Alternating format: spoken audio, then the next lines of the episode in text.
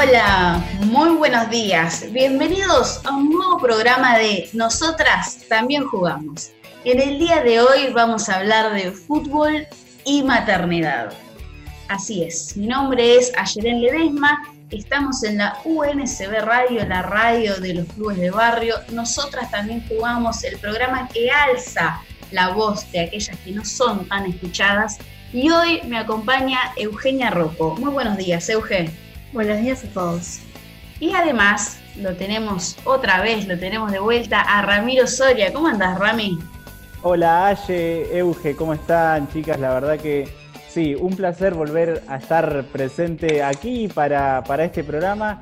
Y bueno, ¿no? Sobre todo con los temas para mencionar que creo que da para mucho, Aye, tal como mencionábamos fuera de aire. Creo que todavía se sigue hablando eh, acerca del Día de la Madre, que fue ayer, el día de domingo.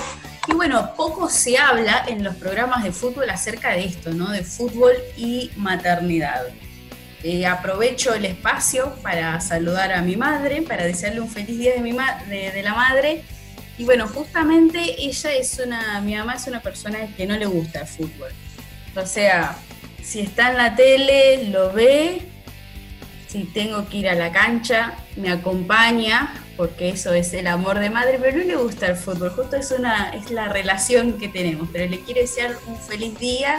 Y bueno, no sé si ustedes quieren contar algo, quieren saludar a sus madres también, aunque ya pasó el día. Ya pasó el día, pero obvio, por supuesto, que siempre también un muy, pero muy feliz día de la madre para ella, para mi vieja, lo voy a decir eh, en este tono un poco más criollo. Este, pero obvio, y también muy feliz día para todas las madres, ¿no? ¿Tenés una mamá futbolera, Rami? Mira, futbolera hasta cierto punto, porque mira fútbol cuando está puesto en la tele, ¿no? Después nos acompaña a nosotros, más que nada. ¿Euge? Sí, coincido con Ramiro. Mi mamá también mira el fútbol, sí, está puesto, pero si no, mucha bola no le da esa es la realidad y también le mando un saludo a ella y a todas las madres. Pasa que venimos de una generación y lo que hablamos todos los días, ¿no? Donde el fútbol no es cosa de mujeres. Acá, en nosotras también jugamos, el fútbol es cosa de mujeres. Y si bien nuestras madres están deconstruyendo recién ahora, eh, lo bueno es que acompañan, ¿no? Porque en su momento tal vez no era, no, está mal jugar a fútbol, si sos nena, entonces querían cuidar pero hoy lo bueno es saber que en esta nueva era ellas nos están acompañando eh, con respecto a, esta pasión que tenemos en común, que es el fútbol. Hoy, por eso, el tema es fútbol y maternidad, porque nosotras también jugamos, hablamos de fútbol femenino. No se habla, la verdad que escuché muy poco hablar de fútbol y paternidad, así que vamos a hablar eh, de esta relación de que tiene la jugadora de fútbol que trabaja de ser jugadora de fútbol, que muchas veces tiene que tener otro trabajo, porque solamente siendo jugadora de fútbol no, no puede ganar lo necesario para vivir, y además pueden tener el, deseo de, ser madres, además eh, tienen sus familias conformadas y tienen otras ocupaciones. Entonces, ¿cuál es la relación que existe entre fútbol y maternidad? Para arrancar con esto les quería leer una definición de maternidad que dice que es la vivencia y que, atraviesa a una mujer por el hecho biológico de ser madre, ¿no? Por tener un cuerpo gestante. Y si bien es un, nace un sentimiento, dice en esta definición, a partir del nacimiento de un hijo, con anterioridad al embarazo, es frecuente que la maternidad te lleve a desarrollar eh, instintos, ¿no? El, instinto, de anhelar, de cuidar y de educar a, otra persona, a un niño, niña, niña. Em, esta es una definición estándar que la, estuvimos buscando para saber en dónde, en qué terreno nos estamos metiendo, pero a la vez yo quería, no te digo contrastarla, pero sí hablar un poco de, de maternidades del feminismo ya que en, el fútbol femenino hay muchas mujeres feministas y el enfoque que le damos en este programa eh, viene desde esa mirada, ¿no? Y desde el feminismo lo que se sostiene, lo primero es la decisión sobre nuestros cuerpos como mujeres. Tanto se acompaña a la decisión de interrumpir el embarazo, pero también se acompaña y se cree ferventemente en la decisión de la maternidad deseada. Entonces, por eso dentro del feminismo, aunque parece que no, porque mucha gente eh, piensa que no, que si sos feminista odias la maternidad, y en realidad no, lo que se acompaña es la maternidad deseada al ser mujer y al tener un cuerpo gestante. Hoy, ¿por qué traigo todos estos conceptos a la mesa? porque estamos hablando de futbolistas, de jugadoras que, juegan a un deporte que es su trabajo eh, y que nos brindan el espectáculo de fútbol que tanto nos gusta ver, que además tienen cuerpos gestantes y muchas de ellas tienen este deseo de ser madres, muchas lo son, muchas no sé, estarán siendo ahora, y, eso es lo importante, no tener eh, la definición completa de maternidad. No sé si quieren decir algo. Bueno, eh, obviamente que yo coincido claramente con lo que estás mencionando, ¿no? Eh, para mí, por ejemplo, siendo realistas, en esta sociedad en la que, en la que estamos viviendo, y en este momento siendo el único hombre, por lo menos aquí presente eh, en esta mesa, escuchar estas palabras realmente también te prestan a que le pongas foco de atención a muchas otras cosas que quizás eh, vos dejas pasar porque estás acostumbrado ¿no? Eh, a una realidad eh, de la que, en la que te criaste, ¿no? porque es así, uno realmente se crió en una realidad muy diferente a la que estamos por comenzar a vivir o poco a poco cambiando, ¿no? esto que mencionás, por ejemplo, con respecto al embarazo, con respecto a la decisión de la mujer sobre su propio cuerpo, son cosas que muy lejos, eh, hace, no, mejor dicho, no muy lejos, ¿no? Hace tan solo 2011, eh, 2012, estamos, ahí sí, era muy lejos de escuchar estas palabras. Y hoy por hoy son cosas que van cambiando eh, y realmente, por eso digo, ¿no? Nuevamente, siendo aquí, por lo menos en este momento, ¿no? El único hombre presente en esta mesa, escuchar estas palabras te llevan a que pongas atención a otras cosas y que realmente eh, esto es un cambio que tiene que darse y que obviamente hay que seguir peleando porque tiene que ser a nivel general esto, ¿no? Sí, seamos sinceros, si uno habla de maternidad, ¿no? Miramos un par de años atrás, ¿cuáles son las tareas eh, que tenía una mujer por obligación, ¿no? como madre. ¿Qué recuerdan ustedes? Planchar, lavar. Eh, hacer la comida. Eh, no sé si Euge coincide conmigo. Sí, estar en la casa haciendo las tareas domésticas y cuidar al hijo siempre. Nada de salir a trabajar y menos si tu trabajo es ir a jugar a fútbol. Ni hablar, totalmente. No, ni mucho menos, Aye. Ni mucho menos. Yo creo que eso recién, recién es algo que se podría comenzar a hablar ahora. Eh, y hasta cierto punto, porque también está en debate, ¿no? Pero, pero es algo que debe cambiar, sin duda. Pero qué bueno que ahora se pueda hablar, esa es la realidad. Totalmente. Es así, visibilizar lo que está pasando y los problemas que atraviesa una, una, persona con un cuerpo gestante. Hablábamos de esta mirada que aporta el feminismo y una autora que es Esther Vivas, ella eh, plantea esto, ¿no? De pensar un nuevo tipo de maternidad, ¿Por qué? Porque la maternidad era considerada como una exigencia total hacia, la crianza de, sus hijos, como lo decía recién Euge, y al estar dedicada a la crianza de los niños, la coloca a la mujer en un lugar de fragilidad y servilismo. O sea, siempre, todo el tiempo estar dispuesta estar sumisa, de, estar no como sujeta a alguien, pero de, de una manera mala, ¿no? servil. Eh, y ella lo que plantea esta autora, Esther Vivas, es el tema de romper con eso, de buscar madres rebeldes, desobedientes, y plantea el término de insumisas. O sea que la maternidad es una elección que tiene que tener un, un acompañamiento y que la decisión en cómo transitar la maternidad es de una mujer, porque también es de la persona que, gesta, porque también de, incluso, me imagino que saliendo del fútbol, ¿no? Hablando de maternidad en sí, muchas personas sufren esto de el cómo tenés que criar a tus hijos, eh, tenés que hacer esto, tenés que hacer lo otro, qué le inculcás.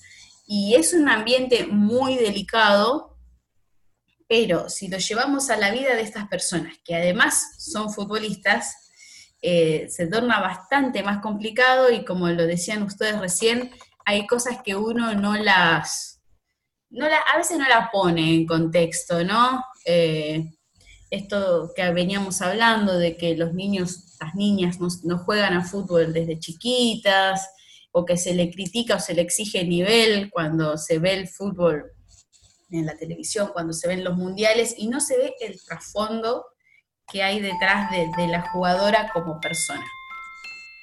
Ahora, uno de los eventos más visibilizados del último tiempo fue el Mundial de Francia 2019, y en aquel mundial cuatro jugadoras fueron las más reconocidas como madres. Una es Javiera Toro, una jugadora chilena que solamente tiene 21 años.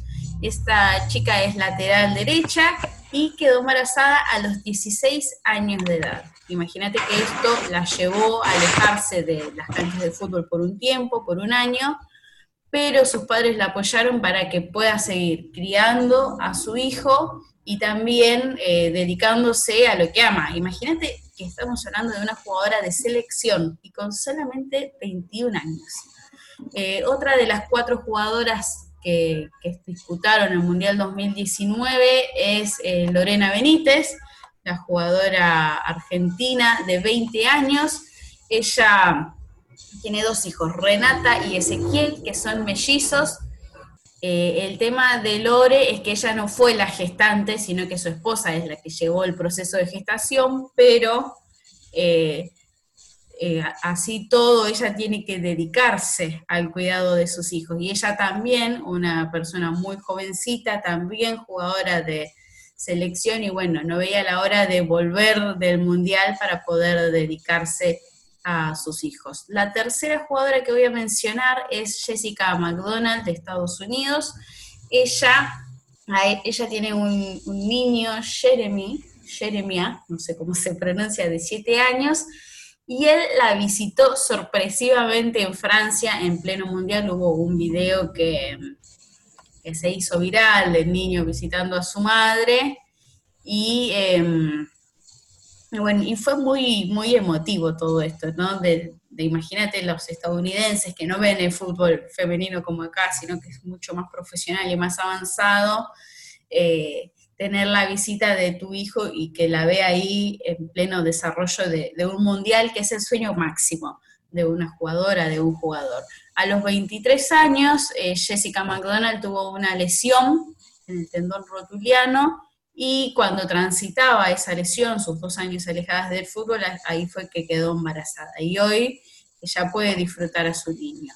La cuarta jugadora de la que voy a hablar hoy es otra argentina y es la arquera Vanina Correa, que tiene una historia terrible, pero terrible bien, y es un ejemplo de superación la, historia de Vanina, ¿no, Euge?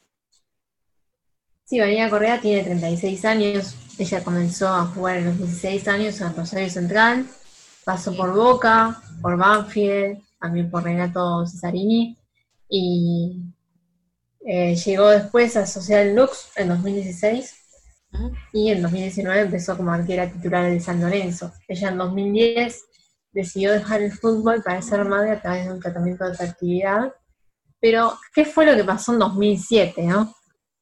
En 2007 eh, la selección argentina recibió una goleada de 11 a 0 frente a Alemania, pero sin embargo en 2019 el entrenador de la selección, Carlos Bonero, eh, genera la vuelta de Vanina, la llama para atajar y fue quien atajó el penal de Nikita Parris en el Mundial. Así es, histórico nada más ni nada menos, ¿no? Teniendo en cuenta lo que ha logrado Vanina al día de hoy, eh, siendo una de las eh, arqueras eh, más destacadas del fútbol argentino, para eso entonces estaba, estaba aquí en el fútbol local, y hoy por hoy está en una de las mejores ligas a nivel futbolístico, como puede ser la Liga de España, en el Español de Barcelona, si mal no me equivoco. Y no solo eso, sino que disputó un montón de torneos, como el Mundial 2003 y 2007, los Juegos Olímpicos de Pekín 2008, la Copa América Femenina 2000, 18, eh, el Mundial 2019 y los Juegos Panamericanos de Lima también en 2019. Yo pasé por todos los procesos, o sea, el de ser mamá y ser futbolista también.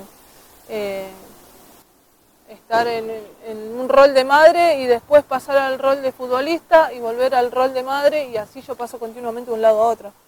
Eh, para mí es complicado. Bueno, arranqué de chiquita siguiendo a mis hermanos en la cancha. Me metía con ellos, eh, mi hermano entraba también arquero, me metía en el banco de suplente, viste, vestida de jugadora y creo que de ahí arrancó ya la pasión por el fútbol estaba cansada del fútbol y, cómo se daba y cómo venía y venía muy para atrás y yo dije, ya está, me cansé, no quiero hacer más nada. Yo dije, no juego más y no jugué más. Ni con amigas me llamaban para jugar y si quería arrancar en un club, se quería, le dije, no juego más y no pisé más una cancha.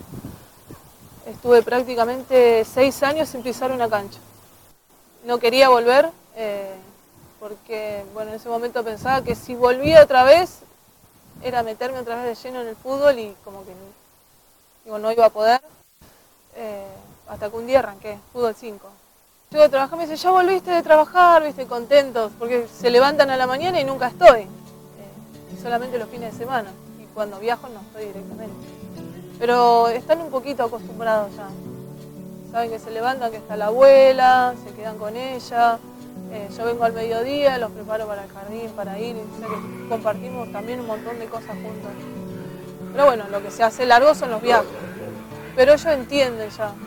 ya entienden. Mientras haya regalo, estamos bien.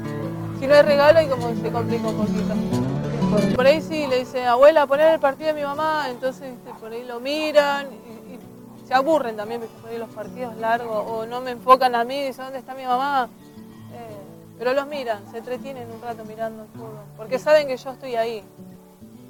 Yo generalmente cuando tengo viajes largos se los digo unos días antes, eh, así ellos van sabiendo que yo me voy, a dónde voy, contra quién voy a jugar, que lo pueden ver en la tele, que vamos a hablar por teléfono.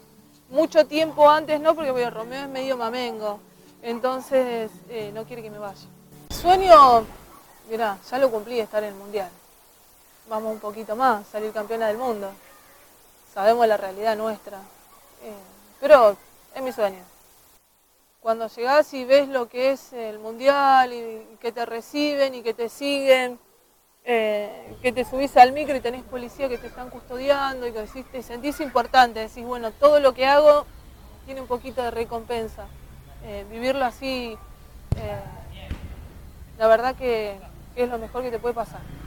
Un dato que me llama la atención, que no quiero que pase desapercibido, es la goleada que recibió en 2007, me dijiste, ¿no? ¿Cuánto fue? Sí, en 2007. ¿Cuántos goles? frente a Alemania. 11 a 0. Hombres. Perdón, no, no es una cuestión de género, ¿no? Pero cuántas, cuántas, no, sé, no vi arqueros recibiendo goleada de 11 goles y volver a jugar después de un tiempo y volver a un mundial encima. Y, volver a un mundial con todas medallas, o por decirlo de alguna forma, ¿no? Con todos los pergaminos, porque el equipo argentino que disputó el Mundial 2019 volvió aplaudido y si bien no, no fue el primer equipo argentino, porque bueno, recordemos a las pioneras y las otras participaciones, sí fue el primer equipo en participar en un mundial después de la profesionalización y el equipo con más visibilidad.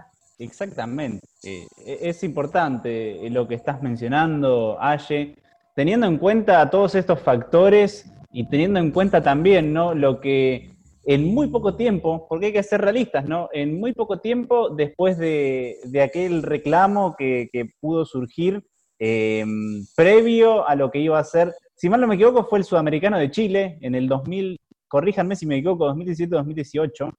Eh, pero en tan poco tiempo lo que se pudo lograr porque hablamos de un equipo que fue recontra goleado, que pasó por múltiples cambios a lo largo de todo este tiempo, por lo menos hasta la actualidad lo sigue viviendo, pero quizá con una base un poquito ya más formada y logrando nada más ni nada menos, eh, hablando también un poco de, de Vanina Correa, eh, la medalla de plata panamericana, ¿no? El año pasado allí en Lima.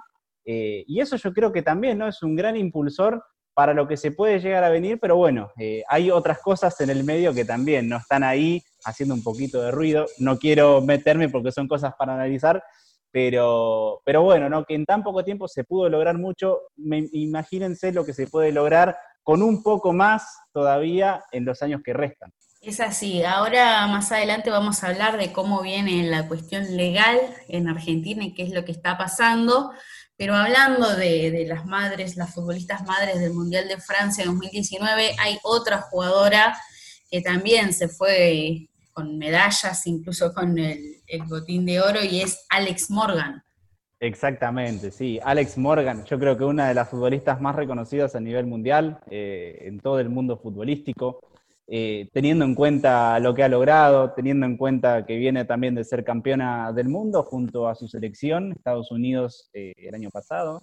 Em, pero también por las cosas que ha pasado, ¿no? Porque, tal como mencionabas, madre que si bien lo termina siendo eh, post-mundial, lo termina anunciando entonces Alex Morgan en octubre del año 2019, cuando estaba embarazada, aún ella disputaba disputaba sus encuentros, o mejor dicho, su actividad en el Orlando Pride, ¿no? El equipo de los Estados Unidos, nada más ni nada menos. Pero las cosas por las que también tuvo que pasar, ¿no? Eh, porque eh, en toda esta situación, lamentablemente, todo este tema que siempre hablamos, ¿no? De, cómo, cómo es eh, el tema este de que, por ejemplo, aquí en Argentina se considera como una lesión, ¿no? Esto creo que lo vamos a desarrollar. Sí. Pero en Estados Unidos, una también, estamos hablando de una selección que viene de ser campeona del mundo eh, y teniendo una de las mejores ligas del fútbol femenino, sin embargo, también ¿no? Eh, ocurre este tema de que se considera como una baja el tema del embarazo y en el caso de Alex Morgan, su sueldo o su salario se vio reducido hacia la mitad, ¿no? Pero, ¿por qué razón? Porque ella es una de las jugadoras que integra el plantel del seleccionado de Estados Unidos, ¿no? Esto no ocurre para aquellas que, por ejemplo, no lo integran, ya que según la normativa del año 1993 de, Estados Unidos, eh, una trabajadora que no, no, es, no está en actividad directamente se da baja y no recibirá su sueldo, o su salario, mejor dicho, eh, durante lo que vendría a ser 12 semanas. Eh, yo creo que es algo que también importante de mencionar porque esto ocurre en las mejores ligas, también ocurre en España.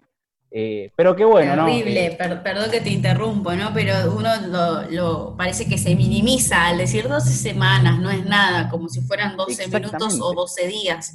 Pero 12 semanas son 3 meses. Es, muchísimo. Imagínate una persona 3 meses sin cobrar su sueldo eso es demasiado. Por eso mismo lo, quería mencionar, Aye, porque me parecía importante, ¿no?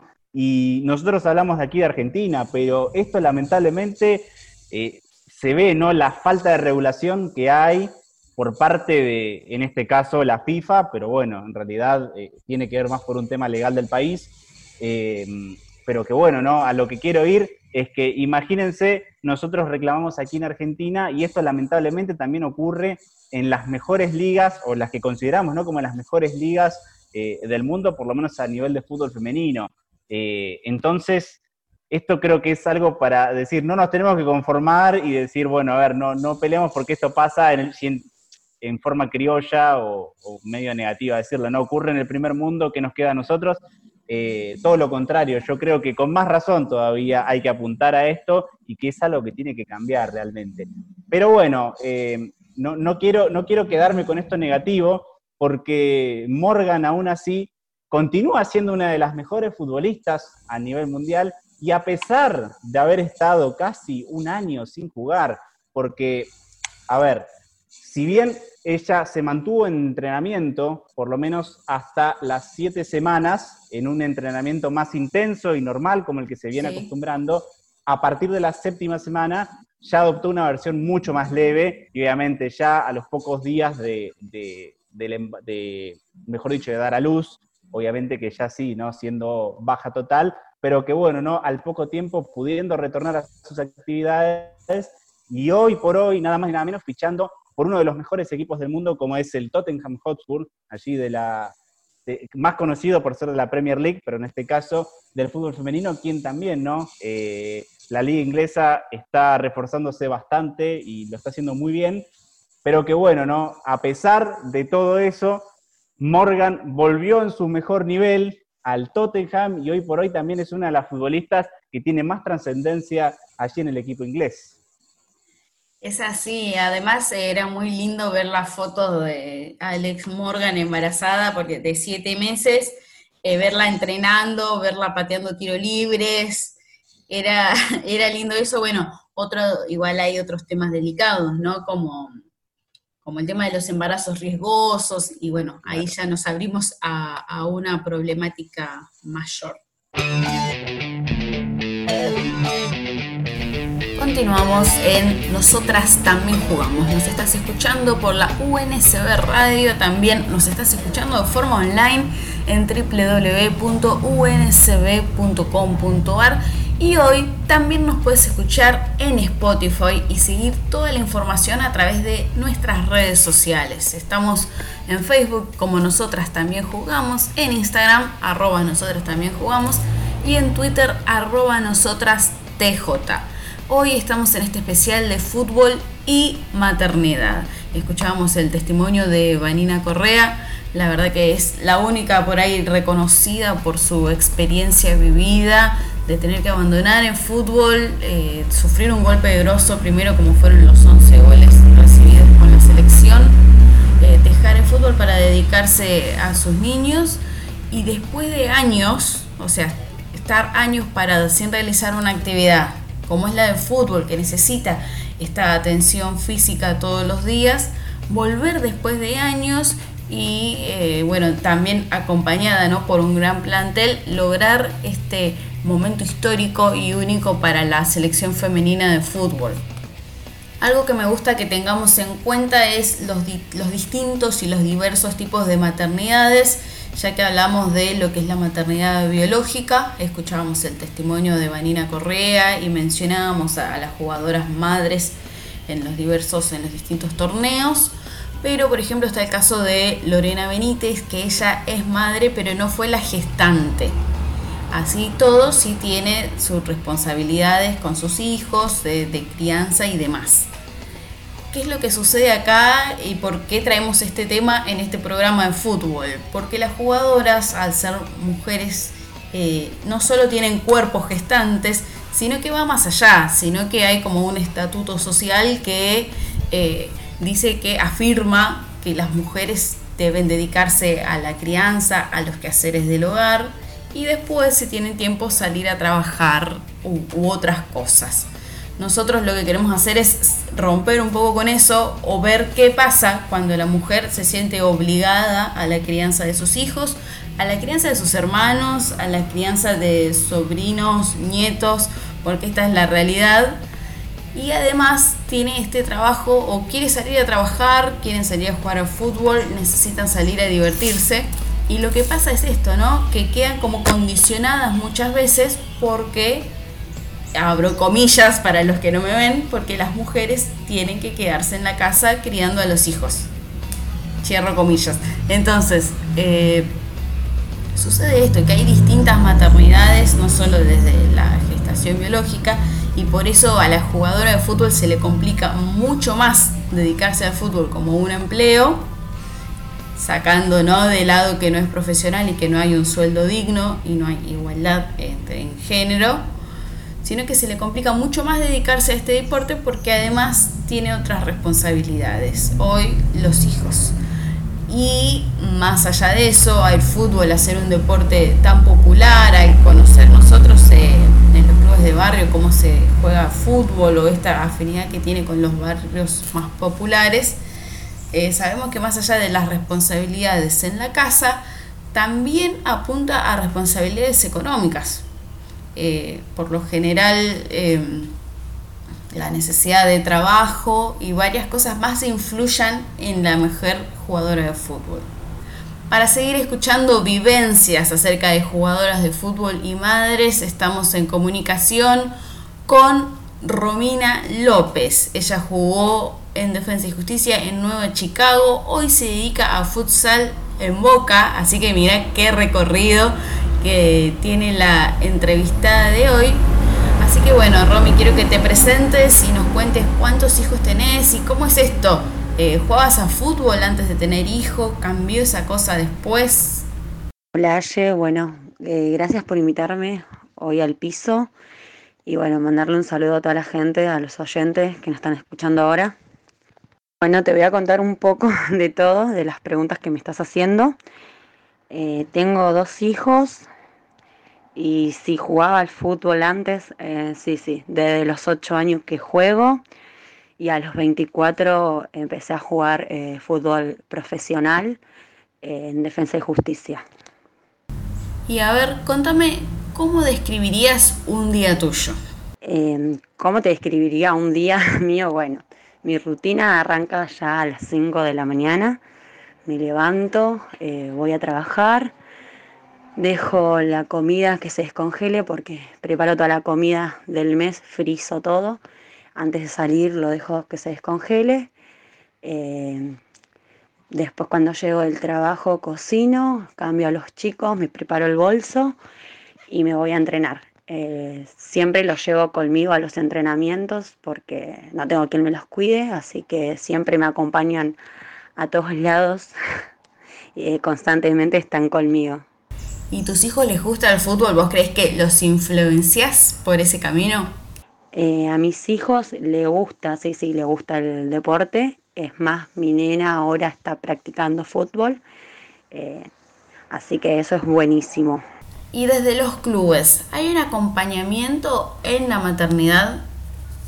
Creo que en algún sentido el fútbol me acompañó un poco en el, en el sentido de ser madre, porque mm, siempre me tuvieron paciencia, o sea, en los clubes que estuve nunca me, me prohibieron nada, mis hijos van a los entrenamientos, eh, viajan conmigo a la cancha, van en el micro y siempre algún familiar que otro me los mira, Así que eso nunca me lo prohibieron y estaría muy bueno que, como el fútbol se está haciendo muy conocido, el fútbol femenino y cada vez más profesional, que tengan un lugar, un sector como para que ellos estén ahí y nosotras haciendo lo que más nos gusta. Estaría bueno. De a poco todo se va, se va a conseguir.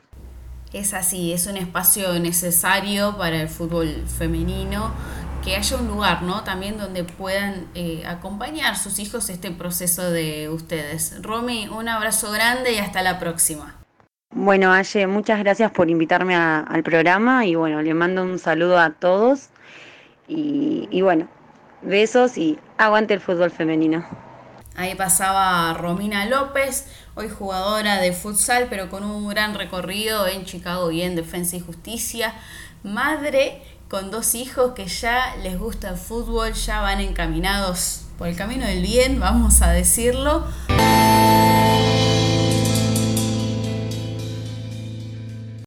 ...17 equipos de fútbol hay en la primera división de fútbol femenino argentino y 18, o sea, un promedio de una por plantel, 18 jugadoras son las que son madres o están embarazadas.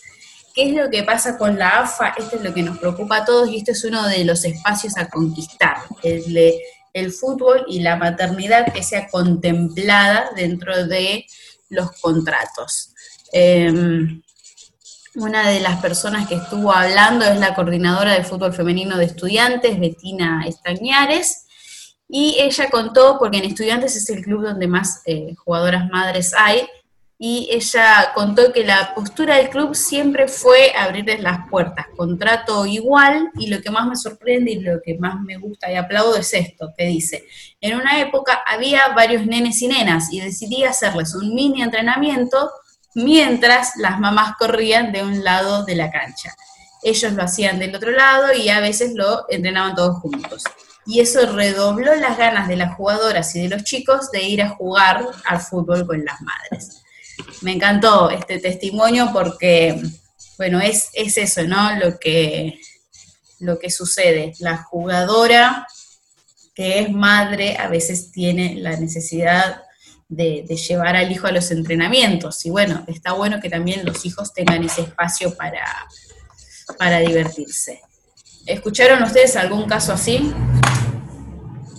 Me dejas eh, pensando, realmente, Aye, me dejas pensando, em, porque bueno, yo en lo que tiene que ver, ¿no? Más a, nivel personal, por ahí no, no tengo algún caso concreto, pero la verdad que las palabras que, mencionabas eh, son sin dudas de cosas que, que tienen que comenzar a verse, ¿no? Que también tienen que comenzar a ponerse en práctica, porque a ver, el fútbol es el deporte más popular que tenemos aquí en Argentina. Es uno de los deportes también que más, eh, más gusto nos da ver, ¿no? A, todos prácticamente. Y yo creo que también, ¿no? El hecho de poder acompañar, en este caso, eh, me, pongo en la piel de, alguien, de alguien chico, ¿no? Estoy siendo un poco fantasioso quizá, pero me imagino, pero es que lo pienso realmente en, la piel de alguien chico, de, un chico que acompaña a su madre a entrenar, nada más ni nada menos, eh, sabiendo que es una futbolista profesional. Yo creo que debe ser algo hermoso. Eh, me, parece a mí, ¿no? O sea, estoy fantaseando, pero creo que debe ser algo hermoso. Yo tampoco recuerdo casos puntuales, pero sí creo que Mónica Santino nos habló cuando la, la entrevistamos para el programa de fútbol y barrio que en en, donde ella entrena en el fútbol feminista La Nuestra, que es eh, fútbol en el barrio 31, eh, como es un lugar que está dedicado a, la inclusión y al acompañamiento, que tenían ese seguimiento, ¿no? O esa situación de que hay muchas jugadoras que van con los hijos y están a un costado. Eh, a mí me pasó, qué sé yo, en la cancha de fútbol 5 de, acá, de mi barrio. Yo voy a jugar, mis compañeras eh, tienen hijos y los nenes están con los botines, el shortcito y la camiseta afuera de la cancha esperando el entretiempo para poder entrar a patear. Y en todos los clubes de barrio pasa, y cómo no va a pasar en el fútbol profesional. Sin duda, sin dudas que sí, obviamente que eh, en ese sentido sí, ¿no? con lo que estás mencionando, me pasa algo similar por ahí cuando uno va a jugar eh, a la pelota con sus amigos y se encuentra, ¿no? Que eh, en mi caso, ¿no? Y se encuentra, por ejemplo, sí, ¿no? Eh, que están, en este caso, porque me ha pasado de, ir y que obviamente, ¿no? Por suerte ahora también compartís cancha eh, con mujeres por el tema del fútbol femenino, se arma una especie de fútbol mixto, entre comillas, ¿no? Porque es más para diversión, es recreativo para nosotros. Eh, y también, ¿no? Eh, me ha pasado caso de que dos jugadoras de mi equipo, por ejemplo, eran madres. Y, bueno, o sea, los chicos, también chiquitos, debían tener tres o cuatro años, y entraban de vez en cuando dentro de la cancha para jugar un poco, para pelotear. Y es algo, la verdad que sí, es muy lindo de ver. Bueno, vamos a lo importante ahora. Estamos, es lindo hablar de lo pintoresco y de lo romántico que suena cuando hablamos de fútbol 5 con amigos, con amigas, eh, pero vamos a, lo importante. Nosotros venimos con algo que se planteó, que fue la profesionalización del fútbol femenino argentino. Esto fue oficializado por Claudio Tapia, el presidente de la AFA, con presencia, entre otros, de Sergio Marchi, que es el secretario general de futbolistas agremiados. Entonces me imagino que es la persona que defiende los derechos de los y las jugadoras.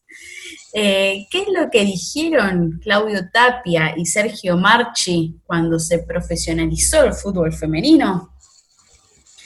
Eh, los contratos estarían dentro del convenio colectivo de trabajo de los futbolistas varones, donde la maternidad no está contemplada.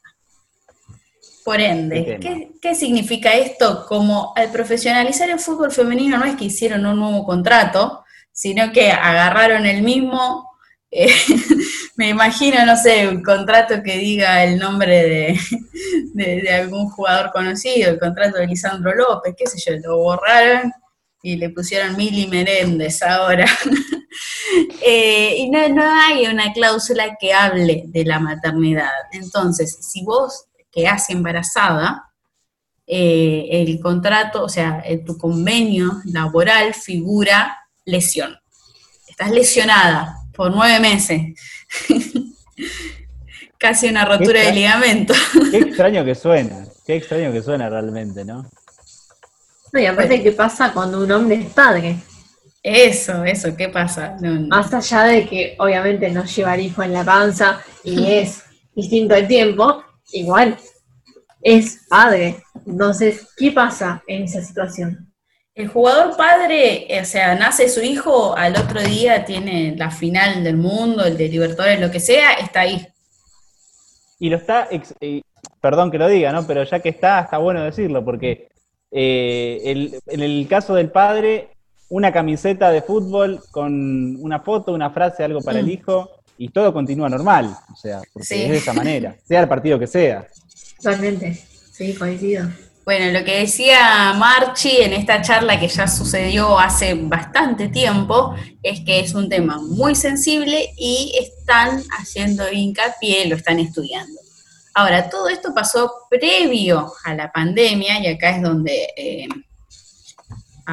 se, abre el debate, ¿no? Eh, previo a la pandemia, bueno, un año antes firmaron un contrato, ya sabemos que es muy injusto este contrato, muy desigual, que solo ocho jugadoras eh, cobran un salario, que el salario no llega a ser ni el 10% del salario de, un hombre. sabemos todas las cosas que arrastra esta situación de la profesionalización.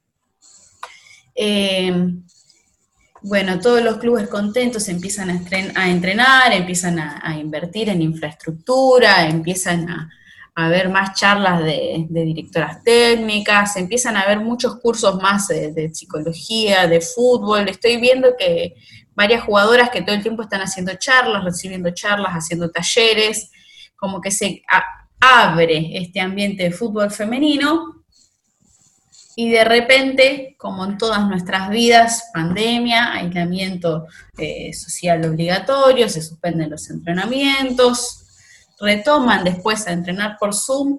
Mi pregunta es esta. Bueno, tuvimos no sé cuántos meses de pandemia ya.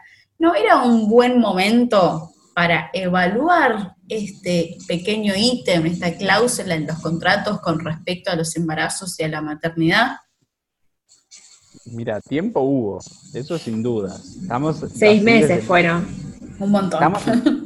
Exactamente, estamos así desde el mes de marzo, ¿no? Eh, siete, si mal no me equivoco. Eh, claro. Entonces, yo creo que, a ver, tiempo hubo, me parece que también se pusieron en práctica algunas otras cosas, se discutió hasta el último detalle. Hoy nos encontramos, em, a ver, eh, por ejemplo, en ya una fecha definida también para el regreso del campeonato de fútbol. El, el, día viernes se vivió un sorteo un tanto extraño, un tanto raro. No quiero mezclar las cosas, pero a lo que yo quiero ir eh, es que se ultimó detalle para muchísimas cosas, hasta los más pequeños, pero me parece que tal como decís, ¿no? Una cláusula tan importante como esta, al día de hoy sigue en la nada. Este, y ya estamos hablando de un fútbol femenino eh, que debe ser profesional, que ya es algo que realmente uno se cansa de decir porque eh, tiene que funcionar de esta manera.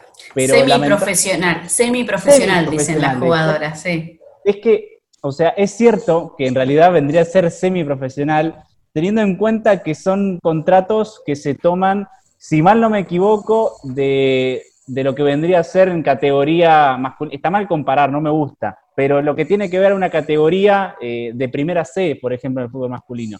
Entonces, a eso es lo que quiero ir, ¿no? La gran brecha que hay entre el fútbol profesional femenino de primera división y el fútbol masculino que lo estamos trasladando a la tercera categoría, por ejemplo, de, por lo menos de aquí de Buenos Aires. Este, hablando, perdón, eh, hablando de, actualidad, ¿no? ¿Ya tenemos fecha de retorno, Euge, de, fútbol femenino? Sí, los entrenamientos ya empezaron a partir de la semana pasada eh, dentro de, de la A eh, la Bella se está preparando para empezar en los entrenamientos la semana que viene y la fecha de vuelta de fútbol es el 21 de noviembre. Ah, bien, bien. Pensé que faltaba más, la verdad. Pensé que faltaba más. Bueno, bien, bastante próximo, ¿no? Este, para, para poder volver a poner eh, en actividad el fútbol femenino. Bueno, una buena noticia. No sé si habrán retocado en los contratos, no creo, porque si costó tanto organizar el torneo de masculino, creo que el contrato femenino tendrá para rato, pero... Eh, la verdad es que no me sorprende. es así, ¿no? Bueno, el tema es, eh, bueno, que se sigan dando estas luchas, hoy hablaba Ramiro de Alex Morgan y bueno, Eh, tanto ella como Megan Rapinoe y las jugadoras estadounidenses tuvieron muchas luchas y directas, frente a frente con el, presidente Donald Trump. Eh, todavía viven casos eh, increíbles, la verdad que uno no puede creer cuando lo escucha, pero de discriminación por el género, por las disidencias, por las orientaciones sexuales, cosas que, uno no las puede creer en, en pleno año 2020.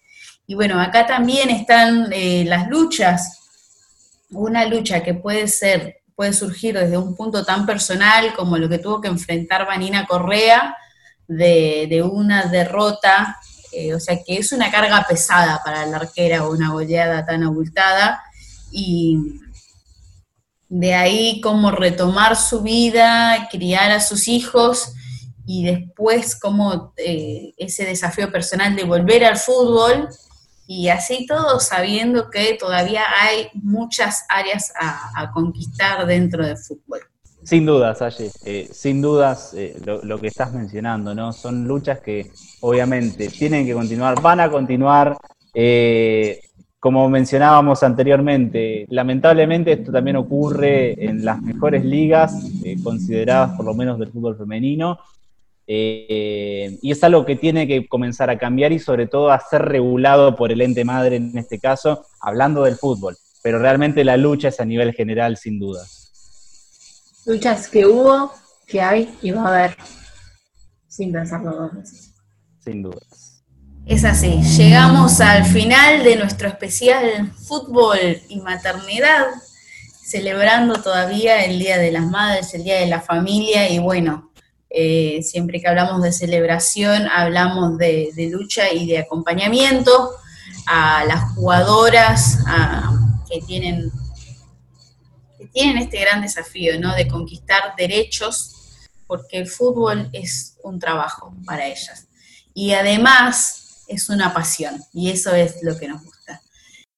Rami, hasta la próxima. Hasta la próxima, un gusto compartir esta mesa junto a ustedes. Euge. Un placer estar acá y nos reencontramos la próxima semana. Mi nombre es Ayelen Ledesma, estás, nos estás escuchando en la UNSB Radio, también nos podés escuchar en Spotify, nos podés buscar en nuestras redes sociales como arroba nosotras, también jugamos un programa donde el fútbol es cosa de mujeres.